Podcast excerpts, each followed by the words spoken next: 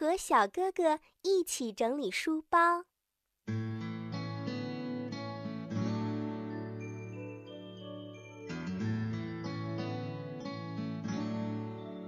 小哥哥拍了拍自己的脑门儿，现在他又可以说话啦。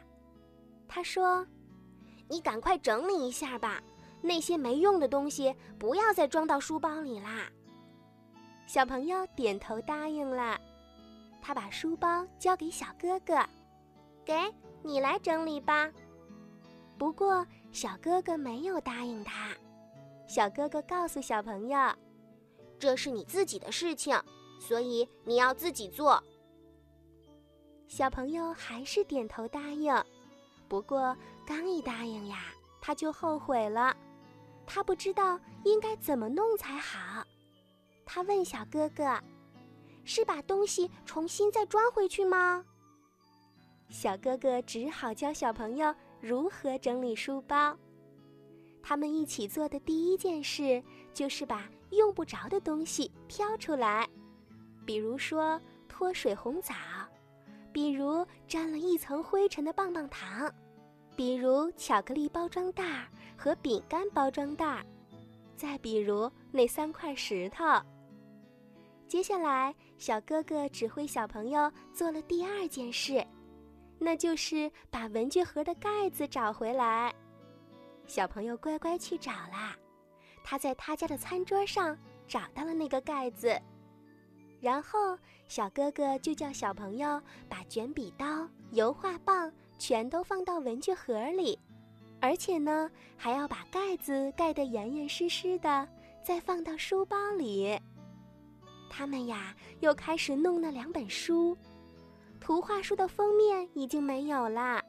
小哥哥说：“等有空的时候，我来帮你做一个新的封面，粘上去。”不过现在小哥哥可没有空，于是他又多嘱咐了一句：“书本你要轻拿轻放，你可不要再把书印弄掉啦。”小朋友赶快点了点头。小哥哥说的话呀，他都要记在心里。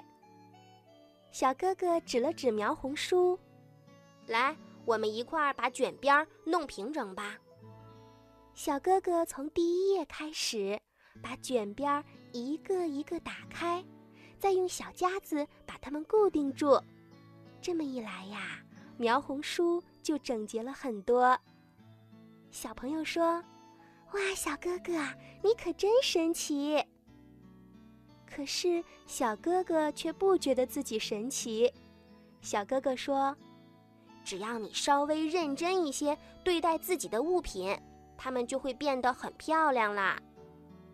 小朋友想到他的塑料珠子、弹力球和指甲油还散放在桌子上呢，他指了指说：“这该怎么办？”